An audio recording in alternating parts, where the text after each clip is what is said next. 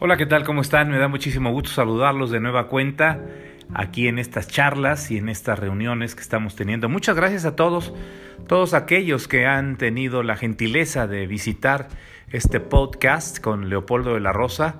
Les agradezco mucho, tenemos ocasión de platicar, de recordar, de, pues hombre, cualquier cantidad de remembranzas y de momentos. Además, en una época en donde, caramba, todo se ha convertido en algo verdaderamente excepcional y atractivo en muchos de los sentidos, en la parte tecnológica, en la parte que tiene que ver con el diseño de softwares y de pues una gran cantidad de opciones y de materiales. Yo recuerdo cuando estaba en la, en la secundaria y cuando estaba en la eh, preparatoria en los años 70, 72, 73, pues aquello era eh, de la búsqueda de discos, de LPs, eh, de algunos CPs que todavía quedaban por ahí, long play, discos de 33 revoluciones para aquellos que son muy jóvenes y no saben de qué les hablo, seguramente, bueno, se dan cuenta que ya están regresando los LPs. Y el EP o Extended Play era un disco más pequeño que eh, para poderse escuchar tenía que girar a 45 revoluciones por minuto. Todo eso era fascinante porque además venía de una época en la que los discos eran de 78 revoluciones y eran de un material que evidentemente se rompía si llegaba a caerse o se astillaba o cosas por el estilo. Y el acetato, que era la base de, material con el que se hacían los discos para originalmente llevar e imprimir la música en pequeños surcos por donde navegaba la, la aguja, para que magnéticamente reconociera las señales que estaban en esos surcos. Bueno, pues eh, posteriormente se convirtió en vinil.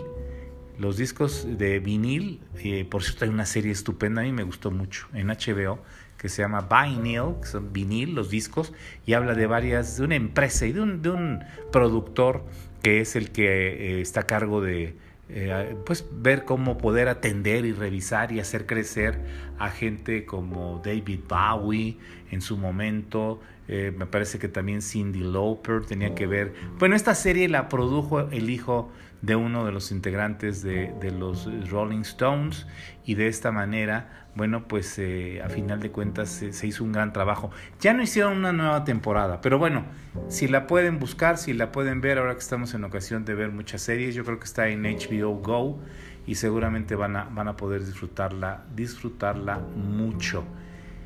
El eh, tema tiene que ver con eso, con que nosotros teníamos que reunir, yo tengo en lo personal, y bueno, está ahora con, con uno de mis hijos, con José Miguel, seguramente Mónica también la, la, puede ver ahora porque está cerca de esa colección, de, ¿qué serán? Yo no sé, deben de ser por lo menos unos 400 discos LPs de distinto tipo, de distinto momento, con todo lo que implicaba las fundas de papel, de cartón más bien, donde se guardaba el, disco, pero aparte venían fundas después de un papel especial donde se guardaba, se guardaba el disco de vinilo y muchas de las veces esas fundas de un papel especial más delgado tenían las canciones impresas, entonces para nosotros era sensacional poder ver la letra de las canciones o bien venían con booklets que, que, eran de colección, eran álbumes un poco cajas más gruesas, que por cierto yo ahora tengo aquí a la mano dos grandes álbumes de, memoria que son eh, memorabilia, por supuesto, uno de toda la obra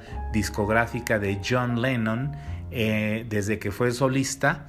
Entonces esos discos están en, vinil, en vinilo, y son, pues imagínense, desde que Lennon inició hasta que terminó con el Milk and Honey y cosas por, por el estilo, cuando lamentablemente un loco le, le disparó y le hizo perder la vida ya eh, abajo del edificio Victoria en Nueva York. Bueno, la otra es, una, es un disco, son, dos discos y un booklet también, que viene con eh, material de George Harrison en el concierto para Bangladesh. Así de que ese material pues es sensacional porque en aquella ocasión George Harrison reunió a músicos espectaculares, ¿no? Ravi Shankar, que tenía eh, pues la capacidad y era un genio con la cítara y después también se sumó a esa grabación por ejemplo eh, Eric Clapton que era gran amigo de, George se habla y se dice que el requinto de cuando llora mi guitarra, When My, My Guitar Gently Whips, lo hizo Clapton.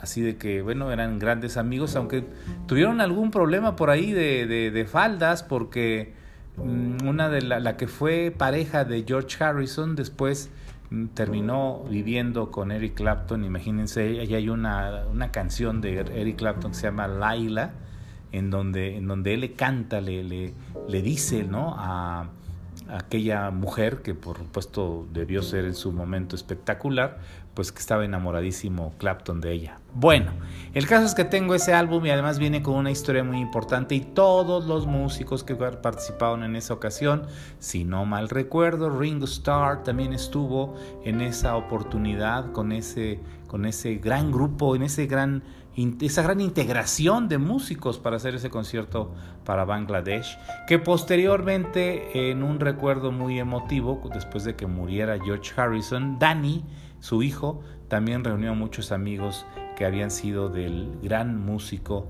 de Liverpool y uno de los integrantes de los Beatles. Así de que bueno, esas eran las grandes colecciones y después, por supuesto, también al mismo tiempo, las cintas cassette, que fueron un invento de una casa holandesa muy importante que es Philips y que pues para nosotros fueron sensacionales porque en un rectangulito muy pequeño de dos y medio por 5 o 7 centímetros, pues venía toda la música con un lado A y un lado B y lo que había que hacer era voltear eh, de, el, cassette para poder oír el contenido en el lado B. Claro, en, los discos de vinilo había que cambiar de la cara A a la cara B. Y después, por supuesto, todo lo que tenía que ver con el gran concepto, el innovador concepto muy importante del compact disc y de utilizar ya no las señales como tal en el, en el caso de un disco que estaba impreso con, con surcos que iban dividiendo cada una de las de las piezas que integraban eh, lado A con 6 o con 8, lado B igual con 6, los tracks.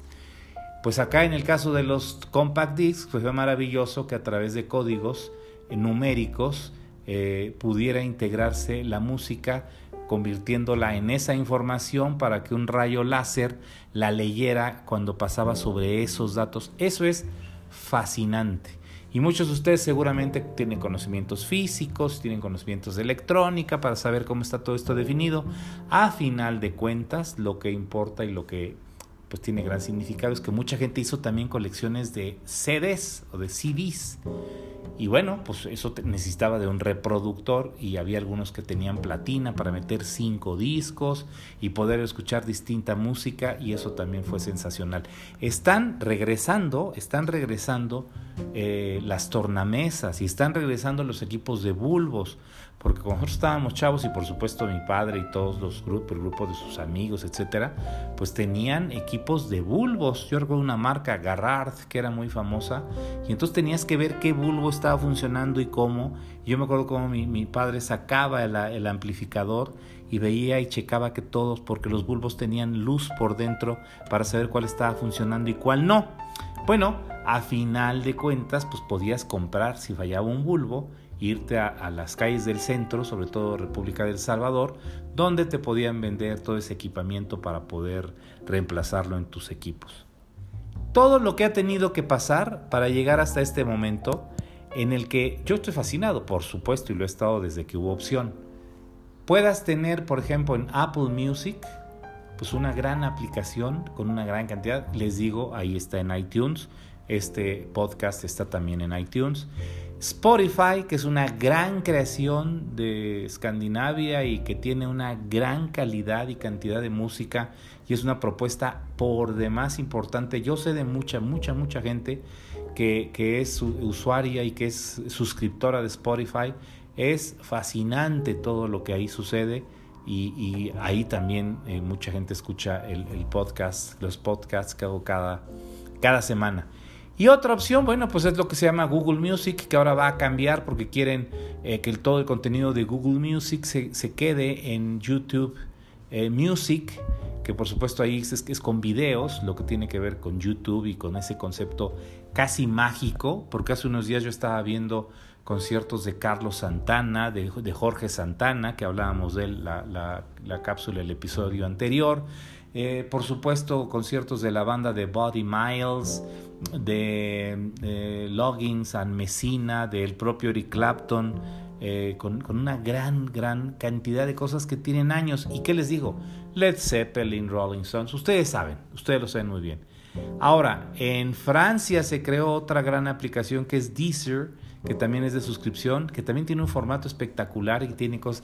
Hay mucha competencia, pero te puedes pasar pues todo el día oyendo música, te cuesta 99 pesos o 100 pesos, lo que fuere cada una de ellas en su formato, cada uno elige o podemos tener todas y la verdad es que nos, nos pasamos ratos extraordinarios porque nada mejor que estar con música y sobre todo tener la ocasión de, recordar tantas cosas. Yo estaba escuchando hace unos minutos las aplicaciones y hubo música de Crosby, Stills, Nash and Young, fue un grupo espectacular con creaciones fantásticas.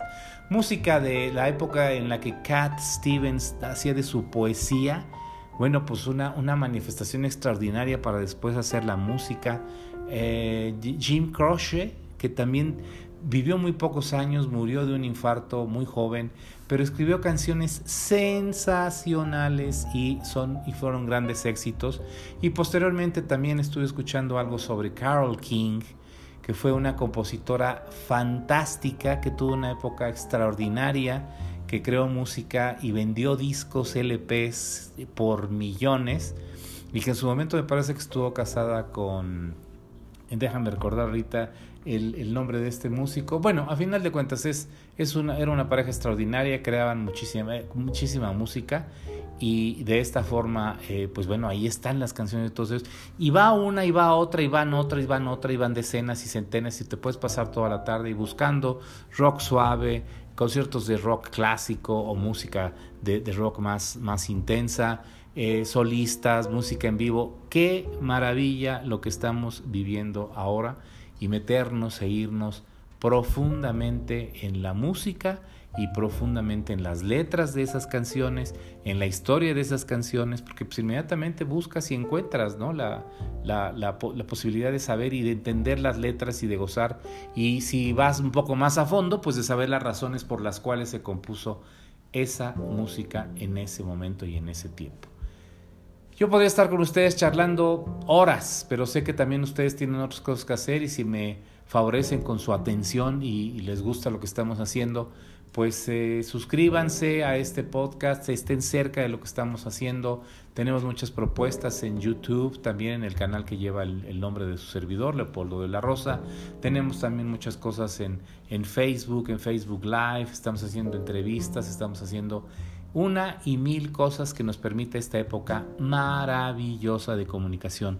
Alguien me decía hace poco, y bajo lo que estamos viviendo, con una circunstancia biológica terrible en el mundo, ¿qué pasaría si esa eh, contaminación que se ha dado, ¿no? Porque antes la, la gente decía y dice, hoy hay un, un virus en mi computadora. Imagínense lo que podría suceder si de ese tamaño y de esa extensión todo esto tuviera que ver con la electrónica, con los medios, con las redes de internet, con las aplicaciones, con nuestras computadoras, sería terrible. Pero de eso podemos platicar en una próxima oportunidad. Normalmente estamos reuniéndonos los lunes, hoy es martes, pero bueno, pues eh, semanalmente trataré de, de reunirme con ustedes. Soy Leopoldo de la Rosa, me da mucho gusto haberles saludado, espero que haya sido interesante esta charla y recuerden que aquí, aquí estamos eh, para poder recordar, porque ya lo dice la frase, recordar es vivir.